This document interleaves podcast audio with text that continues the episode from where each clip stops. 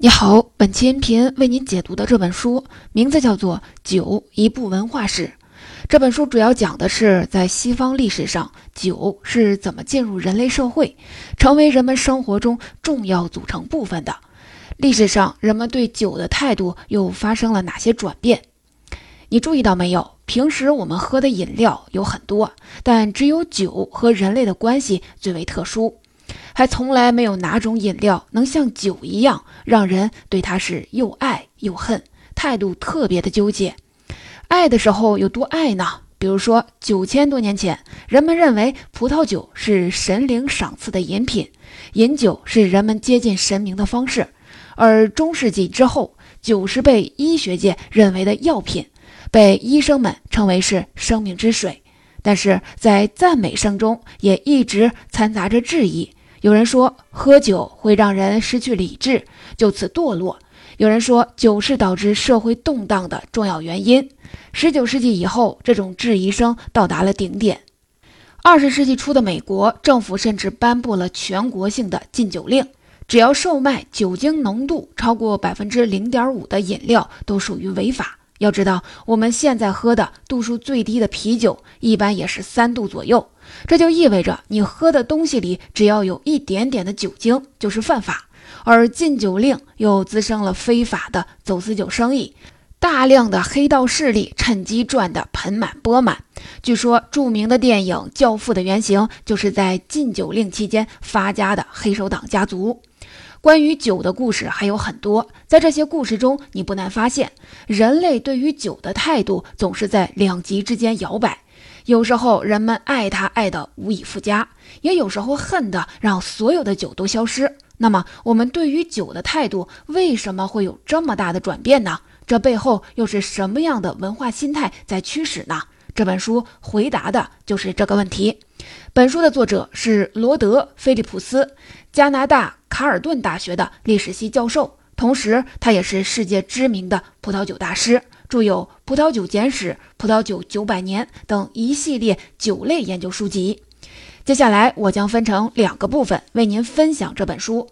第一部分，我们来说说酒是怎么开始和人类亲密接触，在人们生活中扮演重要角色的。第二部分，我们重点来看看究竟又是什么因素导致酒的地位迅速下降，甚至开始全面禁酒。禁酒会带来哪些意想不到的结果呢？把这两段历史连在一起，我们就能搞懂这本书的核心：酒的历史究竟是一部怎样的文化史？我们先来说第一部分：酒是怎么进入人类社会的？又是什么原因让酒的地位一路上升，成为人类的社会中重要组成部分？其中有两个因素最能体现当时人们对于酒的态度，它们分别对应酒的精神价值和现实价值。我们先来看看精神价值。从目前的考古成果来看，酒的历史大约可以追溯到距今九千年前。人们最开始接触到的酒只是一次偶然的意外。在原始社会，人们会把采集到的果子，像是葡萄、山楂、石榴之类的，放在一个木头或者是皮革制的容器中，一连放上几天，在打开的时候，世界上的第一桶酒就这么出现了。这是因为。桶里的水果之间相互的挤压会产生果汁，而这些果汁会吸引生活在葡萄表皮或者是附近植物上的酵母菌，于是就开始发酵。如果有足够温暖的环境和足够长的时间，这些果汁就会逐渐的变成含有酒精的液体。当然，这种液体的酒精度还是很低的。对于我们现代人来说，谁也不会去喝坏掉的水果流出来的浓汁，但对于原始社会的人来说，这是一种从来没有尝到过的滋味。喝了之后会感到精神愉悦，喝得多一点还可能会出现幻觉，带来明显的情绪波动，这会让人觉得像是已经脱离了现实，羽化登仙。人们还发现。不需要用火加热，桶中液体的温度会自己升高，还咕嘟咕嘟的冒泡，这更坚定了他们的想法，一定是某种神秘的力量让普通的果子变成了琼浆美味。再加上人们观察葡萄藤的生命周期，它在春天开花，夏天和秋天结果，冬季看似死亡，但只要春天一来，又会再一次长出叶片和花朵。在古人看来，这就是死而复生的奇迹。所以，喝下葡萄酒就是在享受神的恩赐。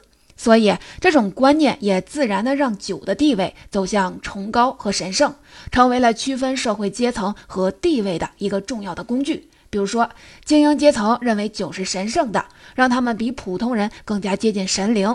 在贵族的宴会、婚丧嫁娶等各个场合，酒都成了必需品，用来疏通人际关系，彰显个人身份，是权力和地位的一种强有力的象征。还有，在许多早期社会，啤酒对所有阶层开放，但只有贵族才能喝葡萄酒。而希腊人喝的是葡萄酒，他们对葡萄酒分门别类，为精英阶层提供的与下层民众喝的有天壤之别。可以说，从和人类亲密接触的那天起，酒在人们精神世界中就占据了重要的地位。到了欧洲的中世纪，酒的重要性进一步发展，有了一项重要的现实价值。在很长的一段时间里，它都被当作是处方药。注意，这可不是某些江湖郎中开出来的偏方。而是被当时医学界广泛认可的事情，在我们现代人看来，这当然是很荒谬的。你生病了去医院，医生当然不会给你开一瓶酒，说你把它喝了，病就好了。但在当时用酒来治病，这可真不是什么奇怪的事儿。早在十二世纪，欧洲就已经出现了用蒸馏技术制成的酒精饮料。十六世纪以后，像是威士忌、白兰地、朗姆酒。伏特加这样的蒸馏酒已经进入了当地酒文化的主流，成为人们生活的一部分。当时的医学理论认为，这类热性的饮品在医疗中发挥着重要的作用，被称为“生命之水”。烈性酒可以用来抵御严寒，对体温低的人特别有好处。一五四五年，德国的一名叫做莱福的医生详细的解释了白兰地的医疗价值。他是这样说的。白兰地不应当做饮料，而更应该被看作是一种十分有效的药物。此外，醇厚的红葡萄酒能够增进血液供给。由于白兰地是葡萄酒的精华，所以有更多的药用价值，能缓解中风、瘫痪、水肿、癫痫等症状。为什么用酒治病这种观念这么普遍，几乎成了西方社会的共识呢？你说是因为当时的人愚昧落后，一点都没有发现喝酒的坏处吗？当然也不是，人们也确实看到了醉酒之后种种愚蠢的行为。至少当时的神圣罗马帝国官方就是极力的反对酗酒的，在一五三零年的一条治安条例中明确禁止疯狂的饮酒行为。还告诫人们，亵渎、谋杀、通奸诸如此类的恶行都与醉酒有关系。一五五二年的英国明文规定，醉酒属于民事违法行为。你看啊，人们并不是不知道喝酒会带来哪些问题，但为什么酒能治病，在医学界仍然是主流观念呢？如果我们回到当时人们的具体困境，再来看这个问题，就很好理解了。当时西方的绝大多数人都面临一个严重的问题，就是水源的质量普遍太差，差到一个什么程度呢？在欧洲的中世纪，绝大多数罗马人留下的地下水的系统都毁坏殆尽，人们经常把垃圾或者是粪便直接的倒进河里，而且规模还特别的大，水源自我净化的速度远远小于人们对它的污染速度。到了十六、十七世纪，欧洲的医生几乎一致的认定喝水是危险的，喝多了还有可能会致命。这种情况一直延续到了十九世纪，而且是西方社会的普遍问题。在美国，根据当时的一份报告显示，许多人在喝了波士顿的井水之后感到不适，会肚子疼，大多数的人会出现便秘和其他的许多症状。在比利时的布鲁塞尔，饮用水被描述为有一股令人恶心的味道，臭不可闻，尝起来令人作呕等等。另外，法国巴黎的一项调查结果表明，从公共喷泉取来的水仅有百分之十可以直接饮用。说到这儿，我们就应该明白了，其实有些我们今天看到的怪现象并不奇怪，都只是当时的人面对当时问题的一种解决方案。原来酒作为处方药产生的疗效，并不是针对某种具体的症状。经过发酵蒸馏后的酒精能够杀死水中大量的细菌，成为一种相对健康的饮料。人们不再继续的饮用脏水，再加上酒精本身也具有杀菌的作用，很多病可能就自己好了。但是当时人们并不知道这背后的逻辑，只是看到喝酒后人们的。身体状况确实得到了好转，就把酒和治病联系在了一起，所以酒的医疗作用也在极度的放大了。从偶然间发现的果实腐烂后的液体，到成为人类生活中的重要组成部分，酒的地位一路的上升，来源于古时候人们独有的文化心理和精神需求。为了更好的与神灵交流，在祭祀时需要情绪波动，产生脱离现实的感觉，而酒恰好满足了这点。于是，这个特性被人类紧紧地抓住，酒开始在社会中扮演重要的地位。除此之外，就当时的条件来看，酒还能对人的健康带来帮助，这无疑又让酒的地位再次被强化，现实意义大大的增强，成为了重要的医疗用品。总体来说，这一阶段人们对酒的态度大多倾向于全面认可。当然了，人们对酒的接受甚至是崇拜，并没有就此一直的发展下去。那又是什么时候，酒在整个社会中的地位开始反转，甚至出现了全面禁酒的呼声呢？这种态度的转变的原因又是什么呢？接下来的第二部分，我们就来回答这个问题。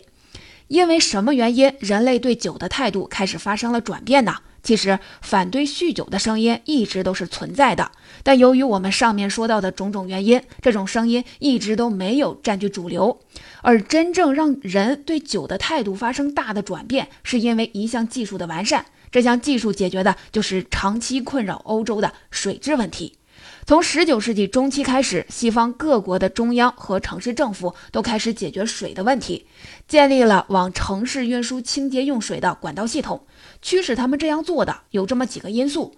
第一，通过水源传播的疾病接连爆发。一八五四年，伦敦苏活区爆发霍乱，在十天里就有五百多人丧生，这引起了政府的高度重视。第二，越来越多的人开始意识到讲卫生的重要性，城市居民想要保持自己和环境的清洁和卫生，而这意味着要为其提供干净的水源。并且有能够处理废物的排污系统。第三，当时的人们普遍相信水的存在有改进道德的作用，很多城市里都有喷泉。人们认为水声和水景能够缓解城市居民的躁动，给混乱和堕落的城市带来秩序和庄严。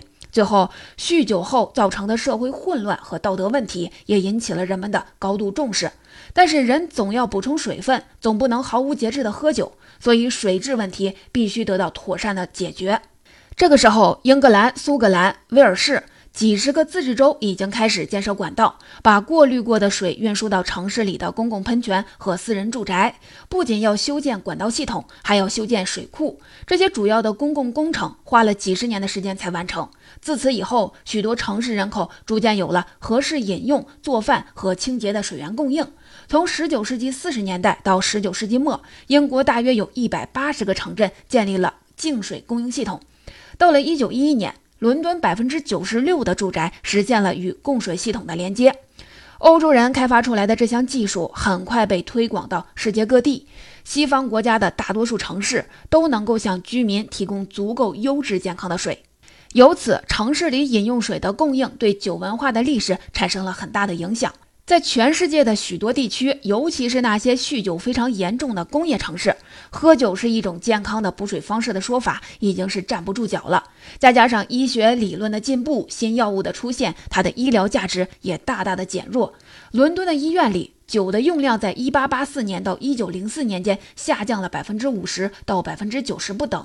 你看啊，这些因素加在一起，就自然使得酒的身份从此发生了重大的改变。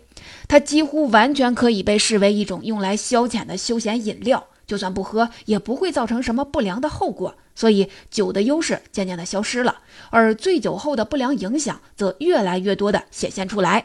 长达几个世纪之久的酒优于水的说法，就此就被推翻了。现在，水是安全的，而酒却被认为对社会和道德有害。可以说，安全的饮用水为十九世纪禁酒思想的兴起奠定了基础。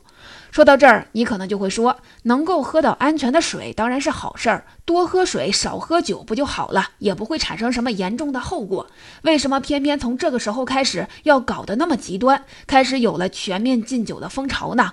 这背后不光是水质得到了改善，还有着复杂的社会原因。首先是十九世纪城市化和工业化兴起，越来越多的人转变了生活方式，开始有了固定的工作地点、工作内容。在工厂上班和原来耕种自己的土地可不一样。原来的农耕社会，喝多喝少的后果其实没有那么明显，喝醉的话，顶多是今天的地不种了，活不干了。但在工业时代，喝得醉醺醺的，不但会严重影响工作效率，还会给周围的人带来非常恶劣的影响。像是醉酒后引发的斗殴、旷工这种事情，都会严重的破坏工作场地的和谐。所以，喝酒这种行为开始被妖魔化，而禁酒则被描述为改善工人阶级及家庭生活的一种方式。此外，大型工业化城市的数量也在增加。一八零零年，欧洲拥有二十二个人口超过十万的城市。到了一九零零年，这样的城市增加到了七十七个，而且它们仅仅是众多人口密集型城市中最大的几个。城市不仅仅意味着更多的人拥挤在一起生活，更对社会秩序的保障提出了更高的要求。城市里越来越多的人，尤其是男性，形成了大规模的饮酒风潮，醉酒后带来的治安问题愈发严重。失业率和犯罪率的增长也很大程度上和酗酒有关，这些问题都引发了政府和民间的高度重视。再就是性别政治的兴起，禁酒也是女权主义兴起的结果。随着社会中女性群体的话语权的扩大，他们呼吁社会关注频发的家暴问题。当时很多丈夫动不动就醉酒打妻子，为了保护妇女的权益，政府开始考虑全面禁酒。这个时候，水质已经不是问题，咖啡、茶等非酒精饮料也在世界各地流行起来，成为了很好的替代酒的休闲饮品。这么多因素加在一起，一来二去，禁酒的呼声也就越来越高了。直到一九二零年，禁酒运动在美国发展到了极端，全国性的禁酒令开始正式实行。法案规定，凡是售卖酒精浓度超过百分之零点五的饮料，都属于违法。这个时候，人们对酒的普遍态度已经发展到了另外一种极端，但是这种极端的态度带来的结果却是很失败的。这是美国历史上唯一一个被撤销的宪法修正案。作者在书中把美国的禁酒令称为是高尚的实验、可耻的失败。它不但没有让酒在此在社会上消失，更带来了一系列的恶劣影响。首先，有了这项禁令，反倒更不利于人们的身体健康。一切在明面上喝酒的行为都成了犯罪。但是酒的吸引力实在是太大了，架不住有人还是想喝。那带来的结果就是酒变得稀缺，价格飙涨，就会出现在黑市，有大量的人会想方设法的在那里得到酒。那黑市上的酒从哪里来的呢？不少人会去偷，从工厂里偷来工业酒精，还有的从医院里偷来医用酒精。虽然他们不能喝，有毒，但是馋到一定程度上的酒鬼可管不了那么多，照样喝。所以在一九二零年，工业酒精在美国一年就被偷掉了五千万加仑。还有些人会在家中用蒸馏器来酿酒，比如当时还有人酿造浴缸金酒，就是把高浓度的蒸馏酒精倒在浴缸里，再加入杜松子等药材浸泡。但是这种酒喝了之后会失明、瘫痪的大有人在。禁酒令更帮助了美国黑帮的崛起。在那么多非正常的渠道中，品质最好的是从国外走私进来的酒，而拥有最多走私渠道的是那些常年从事走私买卖的黑社会。私下贩卖、运输酒有相当高的利润，而且酒类走私的市场非常的庞大，这就让越来越多的犯罪分子参与进来。本来美国的黑社会还没有形成大气候，这么一来，就等于是让黑道上的人自觉地形成了一张庞大的犯罪网络。随着犯罪组织的扩大，交易的频繁，大规模的犯罪集团也应运而生。美国的黑手党就是在这一时期发展壮大的，源源不断的走私酒进入美国，也为后来的毒品、枪支走私埋下了隐患。此外，禁酒令的实行也使得道德滑坡、政治腐败等问题日渐明显。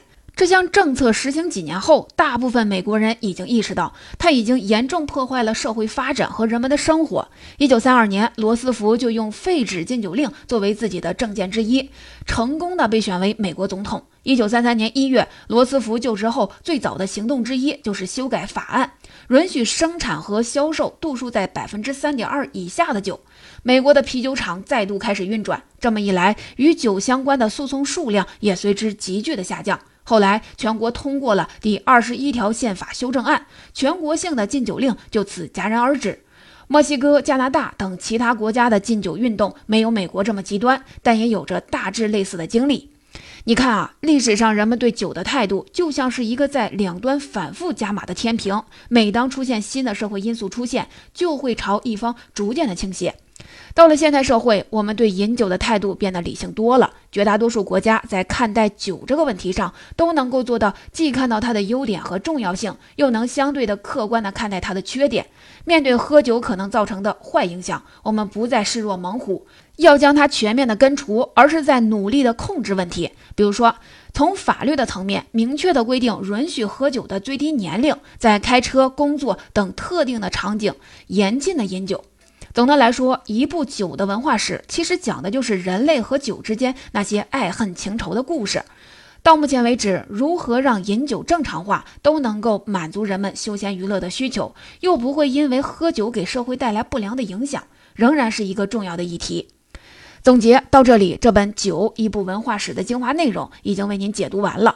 今天我们借着这本书，说了酒是怎么进入人类社会，人们和酒之间的关系都发生了哪些转变。从中我们能够看到，人们对于酒的态度经历了从极端的崇拜和认可到完全的否定，将它视为魔鬼的这么一个过程。直到二十世纪中期，人们对待酒的态度才趋于平稳。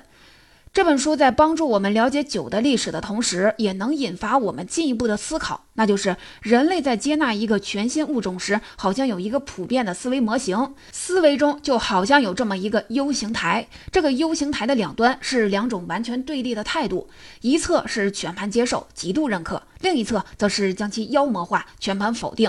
而人们的态度就像是在 U 型台上玩滑板，在两种极端之间游走。经过相当长的时间，才会停在中间，变得相对理性客观。比如人们对鸦片就是这样，刚刚发现它的时候，几乎是把它视为了万能的神药，包治百病。但它也极易容易上瘾，对社会造成过极大的破坏，在很多人的眼里，也是导致堕落的万恶之源。后来人们发现，只有对它进行很好的控制，才可以发挥出它的作用，又不至于让它危害社会。面对新事物时，如何让这个 U 型台的两侧变得越来越窄，在尽可能短的时间里得到理性的认识，是值得我们每个人思考的问题。